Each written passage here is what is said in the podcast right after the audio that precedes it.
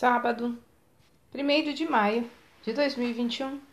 A leitura do texto bíblico está no livro de Atos, capítulo 6, dos versículos 1 até o 7. O título de hoje é Sagrado Trabalho. Certo dia, alguém contou que admirava muito a obra missionária e lamentava por não poder servir em missões. Para essa pessoa, o trabalho que tinha era algo pesado porque pensava que não era útil para Deus. É comum as pessoas fazerem essa separação entre atividades sagradas e seculares. No entanto, a Bíblia não estabelece essa diferença. Se tudo o que fazemos pode ser para o Senhor, então tudo pode ser sagrado. É interessante como os apóstolos lidaram com o problema. Eles não suspenderam seu próprio trabalho de pregação para corrigir os erros na distribuição de alimentos, mas também não encarregavam uma pessoa qualquer dessa tarefa. Até para um serviço cotidiano, entregar alimentos, havia critérios espirituais a preencher: ter boa reputação e ser cheio do Espírito Santo e de sabedoria. Vemos assim que ser era mais importante que saber fazer.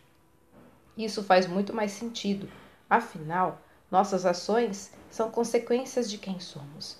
No entanto, às vezes queremos fazer para ser. Na verdade, o real valor das nossas ações não está na atividade em si, mas na pessoa para quem as executamos. Se o alcance ou o resultado será pequeno ou grande, não deveria nos preocupar, pois essa responsabilidade é de Deus, que deve ser o Senhor de nossa atuação, seja em que área for. Para algumas pessoas, o problema é ter um trabalho aparentemente improdutivo do ponto de vista espiritual. No entanto, Deus usa a obediência de seus filhos para seus objetivos em qualquer lugar. Já outras sofrem por acreditar que nada sabem fazer a não ser amar as outras pessoas. Não percebem que dessa forma já está cumprindo a sua missão. Deus cuida de todo o resto. Olha, o cristão trabalha para Deus sempre e em qualquer lugar. Sua profissão é apenas um recurso adicional. Texto retirado do presente diário da Rádio Transmundial, edição 24.